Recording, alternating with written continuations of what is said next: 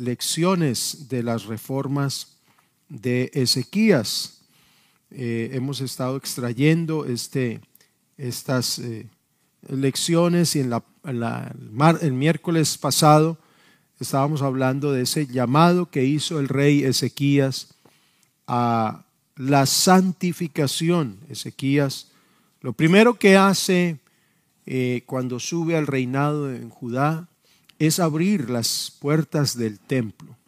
Estaban cerradas, el templo estaba descuidado y lleno de, de basura, lleno de inmundicia. Mm, habían introducido dentro del mismo santuario de Dios ídolos de dioses falsos, paganos de los pueblos. Y entonces eh, eso también eh, era muestra de que ni los sacerdotes ni los levitas estaban consagrados a Dios, se habían santificado, no estaban sirviendo, no se habían santificado. Eh, todo estaba totalmente descuidado. Yo me pongo a pensar, sería que hoy miércoles estaba Israel consagrado, Judá, el templo estaba en toda su actividad, en su apogeo, y mañana jueves todo el mundo amaneció descarriado con ídolos y las puertas cerradas. Muy seguramente no fue de insofacto. Eh, eh, el pueblo comenzó esa, esa indiferencia espiritual, ese descarrío, mm, paulatinamente comenzaron a permitir cosas en su vida, en su relación con Dios, en su, en su actividad de adoración, en su fe, poco a poco fueron minando cosas pequeñas que, que fueron derrumbando, derrumbando esa vida de santidad que Dios había puesto sobre el pueblo. Y, y, y pasando el tiempo ni se dieron cuenta que su corazón se había alejado de Dios que su mente, su adoración había albergado culto a dioses paganos, a ídolos, y ya no vieron necesario la casa de Jehová, la cerraron y se fueron a los lugares altos donde construyeron altares para, para los dioses, ese sincretismo religioso, esa mezcla religiosa que se había producido y eso provocó el caos. Habíamos visto cómo Dios eh, despertó su ira sobre su pueblo. Mm, sin embargo, el llamado de santificación que hace Ezequías produce una serie de cosas, resultados maravillosos. Y hacíamos la diferencia entre lo que es la ira de Dios sobre Israel, pero eh, eh, la misericordia del Señor para con sus hijos. Vamos a ver hoy los resultados de la reforma mm, de Ezequías, la reforma religiosa y espiritual que adelantó Ezequías. Yo espero que usted haya eh, dado una lectura a estos capítulos de Segunda de Crónicas, que son los, eh, la, la porción bíblica que nos está ayudando para, para este estudio capítulos 29 eh, hasta el 32, inclusive, donde termina una experiencia un poco triste, pero yo quisiera, si no lo ha hecho, léalo y estúdielo y saque la aplicación para su vida y también corrobore si lo que, lo que decimos aquí está de acuerdo a la palabra del Señor. Miremos entonces esos resultados de las reformas del rey Ezequías. Eh, estas reformas que el rey promovió trajeron una serie de efectos, por supuesto, beneficiosos para el pueblo. Y esos resultados los podemos eh, comparar eh, a nuestra relación con Dios y poner en práctica la misma intención por supuesto, no vamos a, experimentar las mismas cosas porque el medio de adoración era distinto en el Antiguo Testamento ahora, ahora es en espíritu y en verdad, allá era en un lugar específico. Pero sí podemos comparar eh, esos efectos, esos resultados que produjo esa, esa, esa reforma que promueve Ezequías, compararla a nuestra relación con Dios y poner en práctica la misma intención que tuvo Ezequías, que eh, es la misma intención que debe haber en nosotros, renovar nuestra relación con Dios. Nuestra relación con Dios debe mantenerse eh, en constante crecimiento, en una renovación. Mire, la, la, experiencia, y, no es bueno basar la fe en la experiencia, pero la experiencia que tuvimos con Dios hace un mes, inclusive el domingo pasado, ya fue atrás, ya quedó atrás. Tal vez el domingo tuvimos una bonita experiencia con Dios, pero el lunes alguno pasó una tremenda dificultad o cayó en una tentación y le falló a Dios. Es porque nuestra relación con Dios no depende de las experiencias y nuestra relación con Dios no depende de los encuentros emocionales.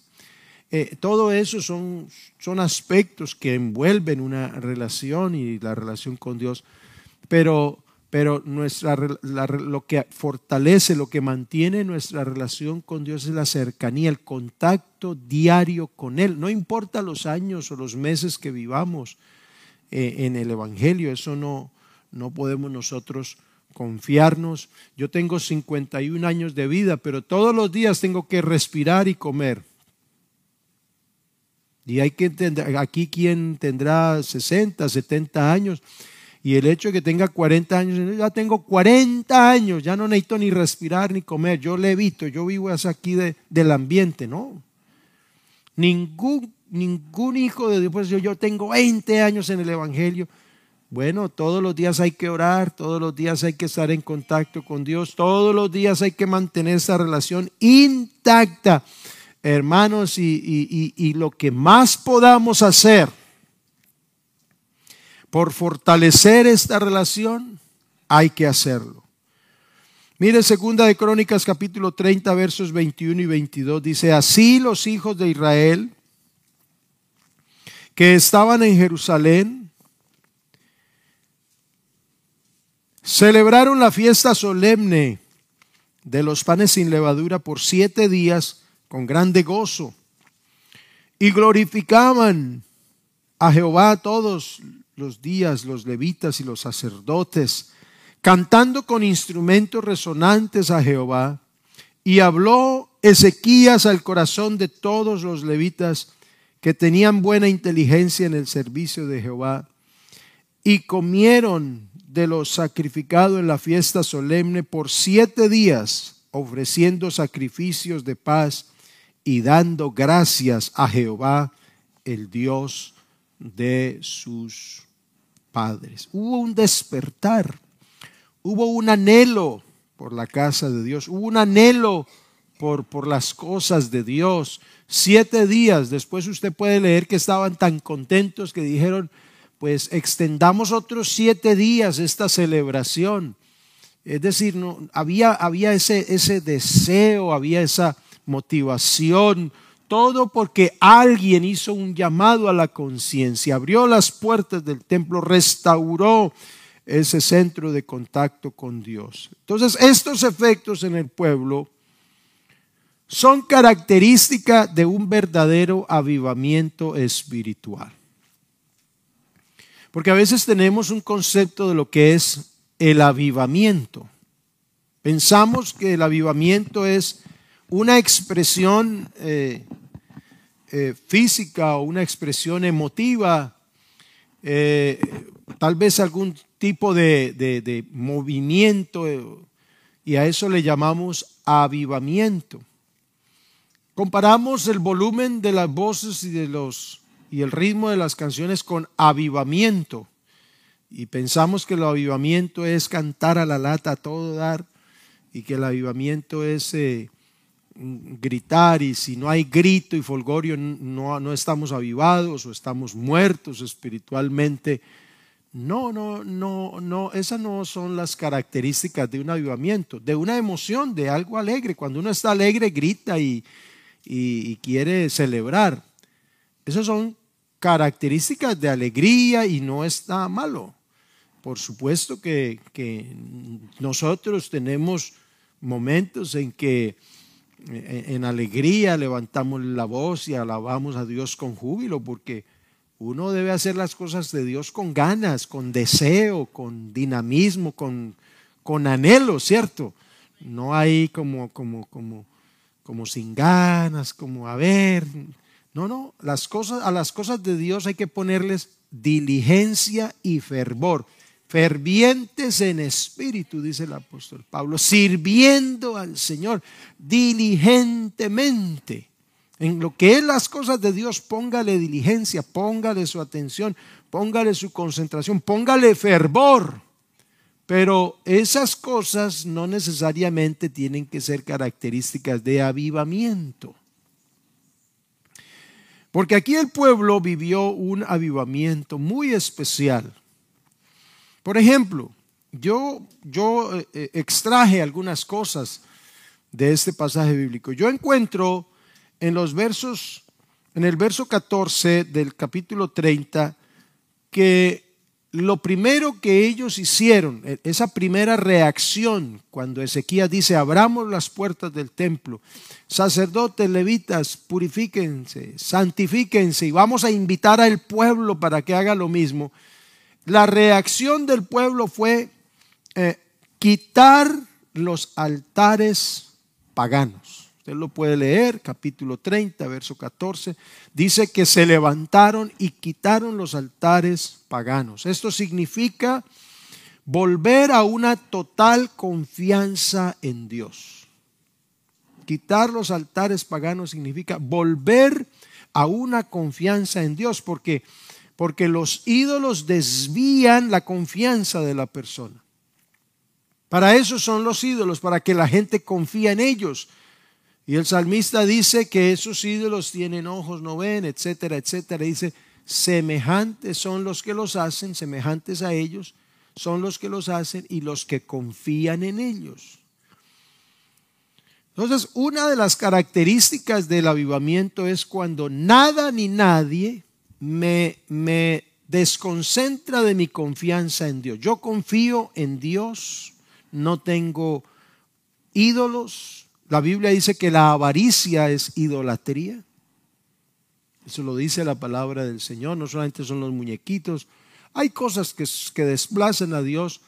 Todo lo que desplace mi confianza en Dios, cuando yo comienzo a confiar más en el trabajo, en el dinero, en esto, lo otro, a dedicarle más tiempo al cuerpo o aquí, aquí, allá, más que a Dios cuando mi interés, cuando mi concentración, cuando mi, mi confianza se concentra más en otras cosas que en Dios, entonces eso es, eso es similar a lo que estaba haciendo Israel, estaba haciendo Judá, levantando altares a dioses paganos. Yo no los tengo físicamente, pero los tengo en mi espíritu. Y Pablo dice que nosotros debemos limpiarnos de contaminación, de toda contaminación de carne y de espíritu, perfeccionando la santidad en el temor de Dios.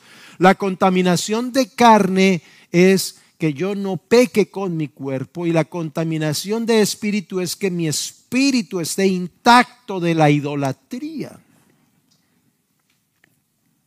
Importante eso. Lo otro que, encuentro yo en el, capítulo 30, por ejemplo, los versos 5 y los versos 5 y 15, dice que ellos celebraron la Pascua. No es que no la hubieran vuelto a celebrar. Todas las fiestas, que eran siete las principales, eran celebradas por Israel, todas, cada año, pero ya las celebraban de una manera mecánica. No le ponían el sentido que, requería esta, este tipo de fiestas, el significado que tenía. Por ejemplo, la Pascua. Dice que en mucho tiempo no la habían celebrado al modo que está escrito desvirtuaron la celebración de esas fiestas. Los, los elementos especiales que había y el sentido especial del corazón en esa festividad, ya no se ponía ese sentido, entonces se celebraba, pero no en el sentido en que Dios quería que lo celebraran. Y una de esas fiestas es esta, la Pascua. ¿Dónde nace la Pascua? Recordemos que la Pascua nace cuando Dios le dice a Israel que se prepare, que estén listos porque los va a sacar de, de la esclavitud de Egipto. La Pascua representa una una experiencia de redención y de santificación. En Éxodo 12, 23 nos dice, porque Jehová pasará hiriendo a los egipcios, y cuando vea la sangre en el dintel, en los dos postes, pasará Jehová aquella puerta y no dejará entrar al heridor en vuestras casas para herir.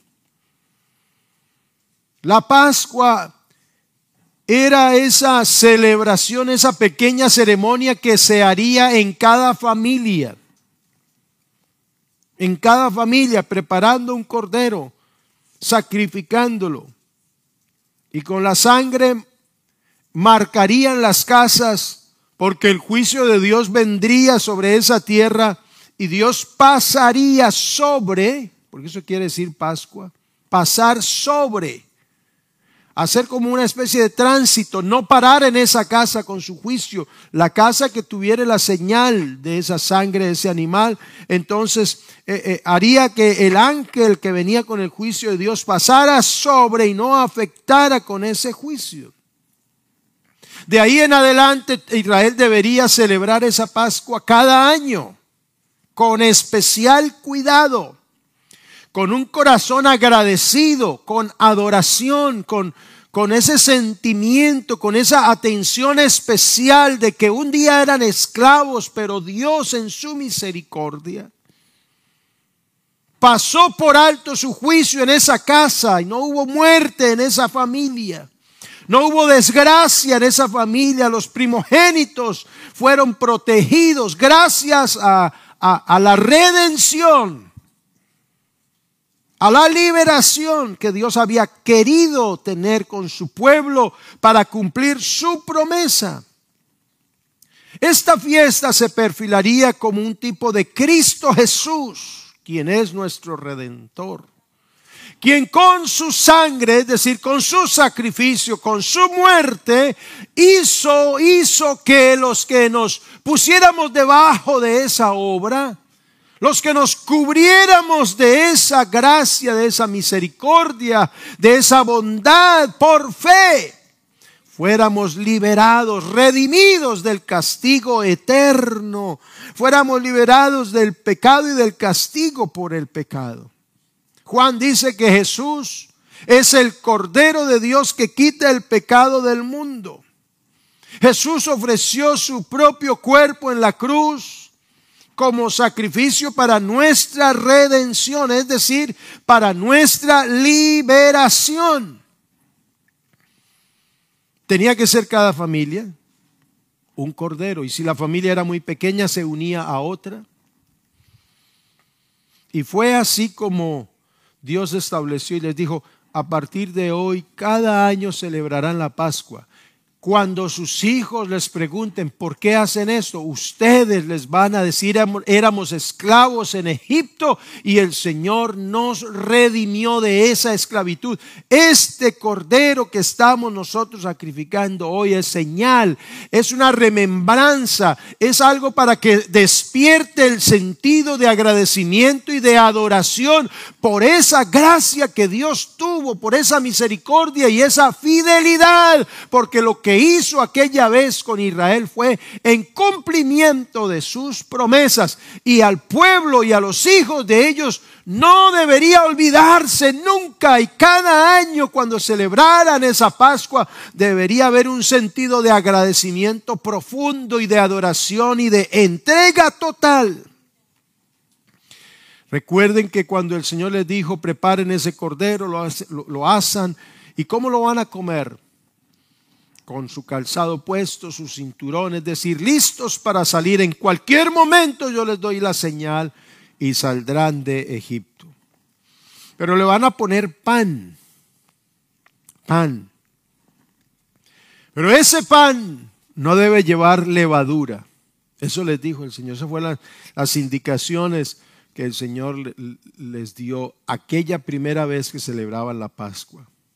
No le van a poner levadura. Yo me imagino que ya para el tiempo de sequías, en esa indiferencia espiritual, ponían cualquier pan. ¿Qué es eso? Una fiesta cualquiera, apure y, y cualquier cordero. Ese cordero debería ser sin defecto. Cuatro días debería, debería. Es decir, había una serie de, de características y de indicaciones que el Señor les daba y esperaba que se cumplieran al pie de la letra, porque eso significaba esa dependencia, ese agradecimiento. Pero no, ahora lo estaban haciendo de cualquier manera y no hay pan sin levadura, ponga cualquier pan. Al fin y al cabo ya eso pasó hace tantos años. Hay cosas, hermanos, en nuestra vida que, deberemos, que debemos mantener intactas, no importa el tiempo que sucede, que, que, el tiempo que transcurra, debemos mantenerlas originales, genuinas, intactas Usted y yo debemos mantener nuestra vida dedicada a Dios, dependiendo de Dios. Nunca podemos olvidar, por más que prosperemos en cualquier sentido, nunca podemos olvidar que el que nos redimió fue el Señor Jesucristo y a Él le debemos la vida. Porque Israel prosperó, en su tierra prosperó, en sus propósitos y ya no vio la necesidad como antes de depender de Dios, de buscar a Dios. Panes sin levadura. La Biblia tiene cinco simbolismos, por lo menos cinco simbolismos para la levadura. La primera es esta. El Señor le dijo, no pongan levadura en el pan. Eso significa entonces la contaminación de Egipto con respecto a Israel. No pongan levadura en el pan. Desháganse de toda contaminación que hayan obtenido en Egipto. Porque vivían en tierra extraña, en medio de un pueblo ajeno. Ellos vivían en medio de un pueblo que adoraba a otros dioses y que no conocían al Dios de Israel. Tenían otras costumbres, otras maneras de pensar, tenían otra cosmovisión veían el mundo de una manera totalmente diferente, sus intereses eran diferentes, sus prioridades eran diferentes, sus cultos religiosos eran diferentes, su forma de vida era totalmente diferente, pero este era el pueblo especial de Dios, aunque estaba en medio de ellos, ahí estaban ellos en medio de Egipto hasta que Dios dijo, los voy a sacar de allí, pero cuando ustedes salgan de allí, no se traiga nada de toda esa contaminación social, religiosa, cultural. Panes sin levadura, dejen la levadura, dejen toda influencia de Egipto atrás, desarraiganla, despréndanla de su corazón, porque si no lo hacen, cuando estén en medio del desierto, camino a la tierra prometida, si su corazón trae esa levadura, esa levadura va a hacer que ustedes quieran volver atrás y en efecto para muchos fue así. La contaminación de Egipto. Otro simbolismo que se le da a la levadura en, las, en la Biblia es el sistema religioso antiguo, el antiguo pacto, la ley. También se le da el sentido, el Señor Jesucristo mismo le dio el sentido, el simbolismo a la levadura, a la hipocresía religiosa. Recuerde que el Señor dijo, desháganse de la levadura de los fariseos, que, que decían pero no hacían. La hipocresía religiosa es comparada por el Señor a la levadura. También la levadura simboliza la doctrina contaminada y la levadura representa al pecado. ¿Cómo quería el Señor que se le presentara esa primera Pascua y cada Pascua, año tras año, sin panes, sin levadura? Una vida eh, desprendida de cualquier ese tipo de contaminaciones, una vida purificada por la presencia de Dios. Y mire lo que dice el apóstol Pablo a la iglesia. Mire lo que dice en 1 Corintios capítulo 5 versos 6 al 8. El contexto, el contexto, si usted lo puede estudiar, era que en medio de la congregación había un hombre que practicaba un pecado de incesto y la iglesia no se había inmutado por nada. No había hecho juicio sobre eso, no había hecho discernimiento, lo sabían todos.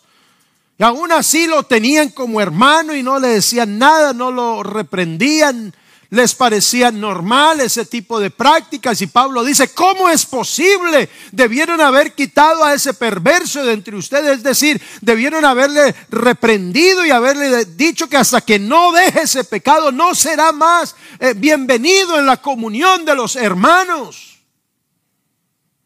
Ya ustedes debieron haber hecho algo, pero no, todo como que sin nada, había un adormecimiento, una indiferencia en la conciencia había levadura en medio de ellos. Había levadura en medio de la comunión. Había levadura en la conciencia de los hermanos. Entonces les dice estas palabras. Les voy a leer la palabra de Dios para todos. Dice, dejen de alabarse a sí mismos. Dejen de jactarse de esa manera. Israel se jactaba de ser el pueblo de Dios. Somos el pueblo de Dios, entonces Dios que se ajuste a nosotros.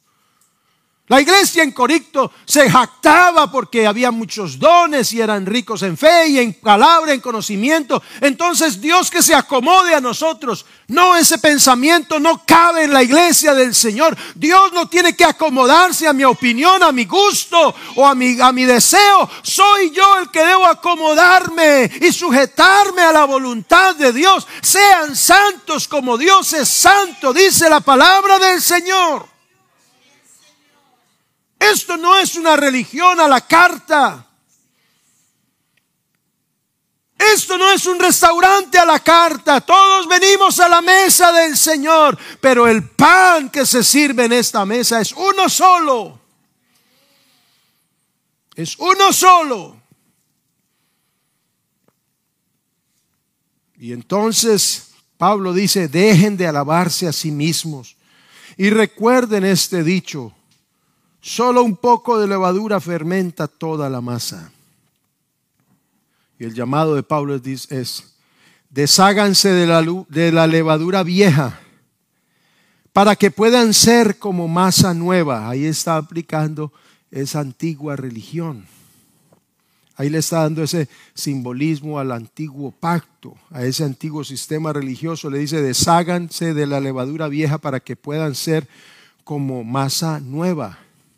Pues ustedes son como el pan de la Pascua. Viene Pablo, toma esa, esa metáfora o toma esa fiesta como una metáfora. Ustedes son como el pan de la Pascua que no tiene levadura, que no está contaminado, porque Cristo, nuestro Cordero de la Pascua, ya ha sido sacrificado. Así que Celebremos la Pascua, celebremos a Cristo, celebremos la redención, pero sin el pan que tiene levadura vieja, porque esa es la levadura del pecado y de la maldad. Entonces ahora Pablo pasa a otro simbolismo de la ley o del antiguo pacto, le da el simbolismo de la levadura al pecado. hagamos, celebremos a Cristo, vivamos a Cristo, tengamos una relación con Cristo pero sin la levadura del pecado y de la maldad. Celebremos mejor el pan sin levadura, que es el pan de la sinceridad y de la verdad. Cuando el pueblo celebró la Pascua como estaba escrito, eh, se refería a una celebración del corazón.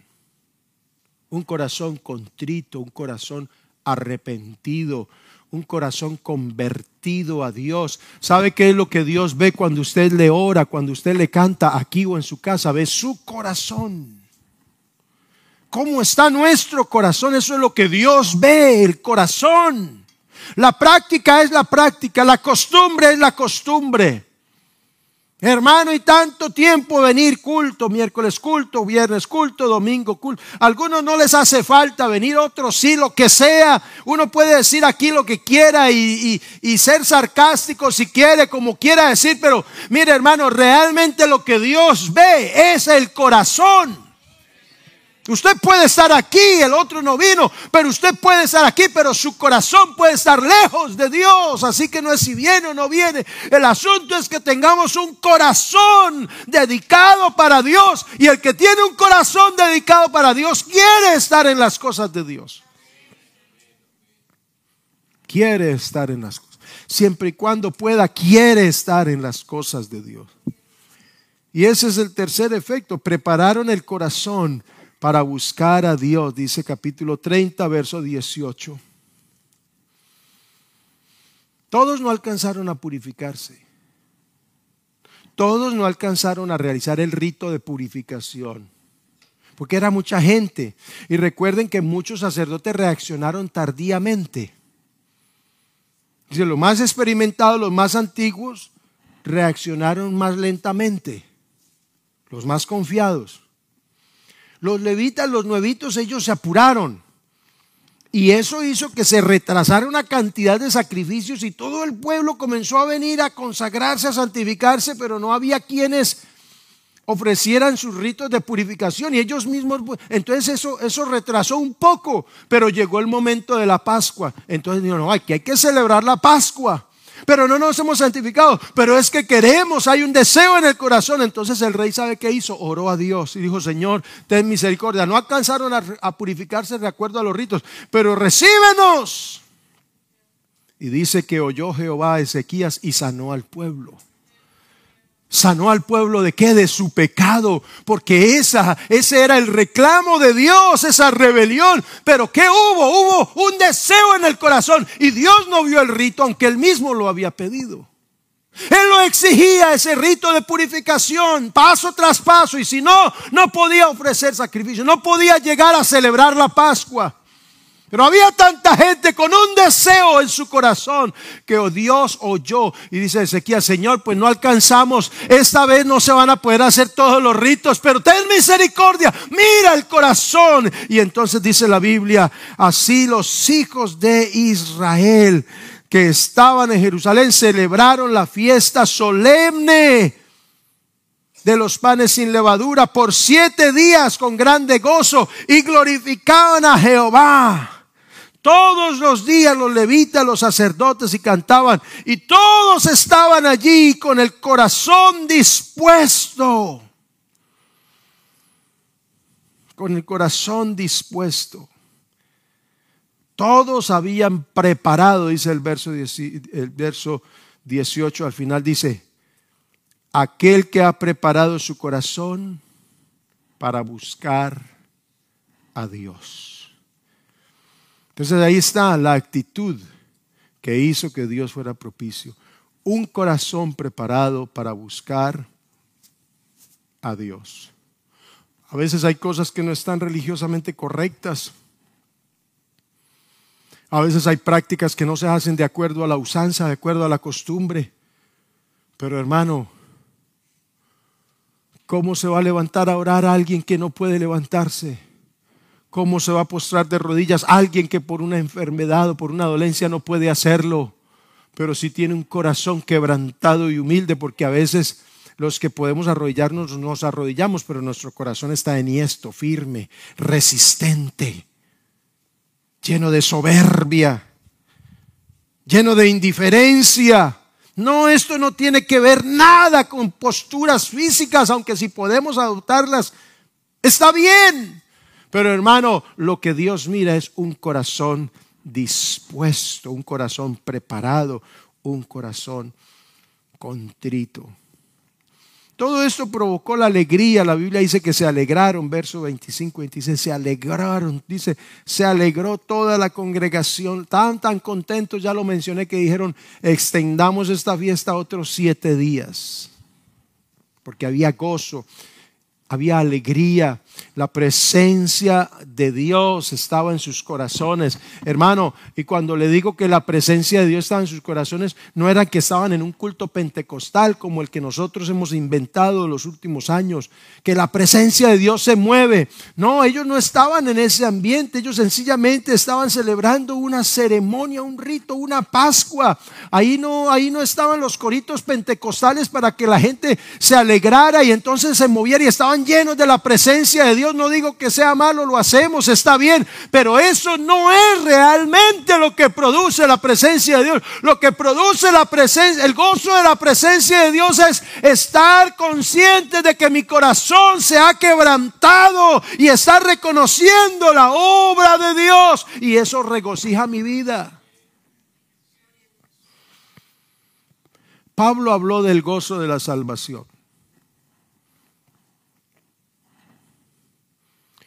Lo que produce un verdadero gozo en un cristiano es la salvación, no los coros.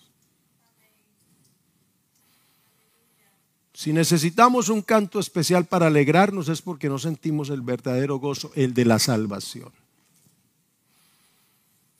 Como decía el hermano Eliseo, los cantos nos salvan, pero los salvos cantan. La presencia de Dios, hermano, no es solamente esa manifestación a la que a veces pensamos. La presencia de Dios es el gozo constante en el corazón, en la vida diaria. Diaria, día a día, el gozo de la salvación, que usted se sienta seguro de ser salvo.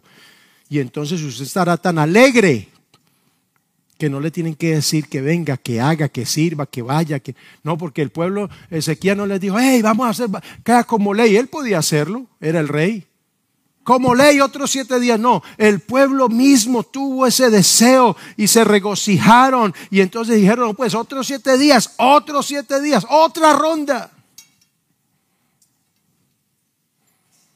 Señal del gozo de la salvación. Cuando a un cristiano hay que rogarle, hay que motivarlo, es porque no siente el gozo de la salvación. Lo ha perdido. Pero el que tiene el gozo de la salvación, les dice, otros siete días, Señor. Ya viene el domingo, voy el miércoles. Viene el miércoles, vuelvo el viernes.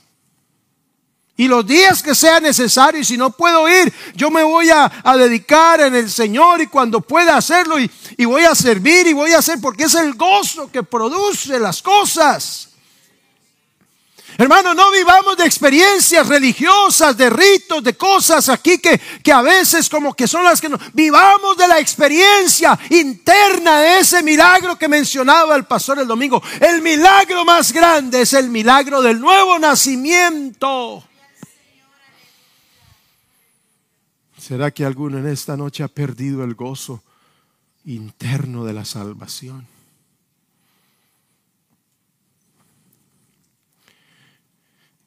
Y, el último efecto que quiero mencionar, se despertó en ellos la fidelidad y la generosidad económica. Aunque para ellos ya en la ley el diezmo y la ofrenda era, un, era una imposición. Y Ezequías pudo haber obligado, bueno, todo el mundo trae aquí sus ofrendas y sus diezmos. No, la Biblia, la Biblia dice que ellos eh, cuando escucharon al rey, dice que mandó también al pueblo que habitaba en Jerusalén que diese la porción correspondiente a los sacerdotes y levitas. Verso, estamos en el capítulo 31, verso 4, dice, mandó también al pueblo que habitaba en Jerusalén que diese la porción correspondiente a los sacerdotes y levitas para que ellos se dedicasen a la ley de Jehová. Lo que mandó Ezequías fue, todos estos que están sirviendo como sacerdotes y levitas, Denle sus porciones según Dios ha establecido en su plan financiero. Los otros que tienen sus tierras ganan, entonces ganen, pero traigan de lo de ustedes para que estos que no trabajan allá, sino que trabajan en el santuario para servirles a denle su porción. Y eso lo mandó Ezequías, pero para poder cumplir eso tenían que tener fondos. Verso 5. Y cuando este edicto fue divulgado, ¿cuál edicto? El de darle lo correspondiente a los servidores del templo. Ese fue el edicto. Pero cuando ese edicto fue divulgado, Los hijos de Israel dieron muchas primicias de grano, vino, aceite, miel y de todos los frutos de la tierra. Y no solamente primicias, sino que trajeron a sí mismo en abundancia los diezmos de todas las cosas. Estas cosas son señales características de un verdadero avivamiento. Eso de que yo estoy avivado y, y, gozo y estoy, eh, eh, y estoy celebrando y, y, estoy en esta fiesta pentecostal, pero cuando me piden la ofrenda o el diezmo, cierro mi bolsillo. O cuando me hacen algo allá afuera, entonces yo reacciono todo serio, todo bravo y entonces ya pierdo el gozo. ¿Cuál avivamiento? Eso no es avivamiento de nada. El verdadero avivamiento es este. Este es el que usted puede ver porque es un pueblo reaccionando a la renovación espiritual y a un Dios grande en misericordia, volteándose sobre ese pueblo para despertar en su corazón. Y dice que trajeron por montones y Ezequiel vio esos montones. ¿Qué son estos montones? Es que la gente se volcó a dar en abundancia con generosidad. Y dice, y nos ha sobrado mucho porque Jehová ha bendecido a su pueblo. Busque a Dios, hermano, y verá que hasta el bolsillo usted va a sentir la presencia de Dios. Pero cuando uno deja de buscar a Dios por las cosas materiales, entonces ahí es donde se invierte. Mire que todas estas son señales. Y termino con este texto de Romanos 12, 1 y 2, que ya lo sabemos, pero es el llamado para el cristiano, para los hijos de Dios, para el pueblo de Dios de este tiempo, el llamado es a reconocer esa obra que el Señor ha hecho en él y que vivamos una vida dedicada, entregada al Señor. Romanos 12, 1 2 dice, por eso hermanos, por todo lo que viene diciendo Pablo en ese en ese libro. Entonces dice, por eso, hermanos, quiere decir que esto es una reacción, es un efecto. Puesto que nos ha mostrado, pues, puesto que Dios nos ha mostrado tanta misericordia, les ruego que entreguen todo su ser. Mire, hay una respuesta. Les ruego que entreguen todo su ser como sacrificio vivo a Dios. Esa ofrenda que es su vida debe estar dedicada solamente a Dios para poder agradarle. Esta clase de adoración es la que realmente tiene sentido. No vivan según el modelo de este mundo. Mejor dejen que Dios transforme su vida con una nueva manera de pensar. Así podrán entender y aceptar lo que Dios quiere y también lo que es bueno, perfecto y agradable a Él. Esa es la voluntad del Señor, que vivamos una vida dedicada, consagrada a Dios.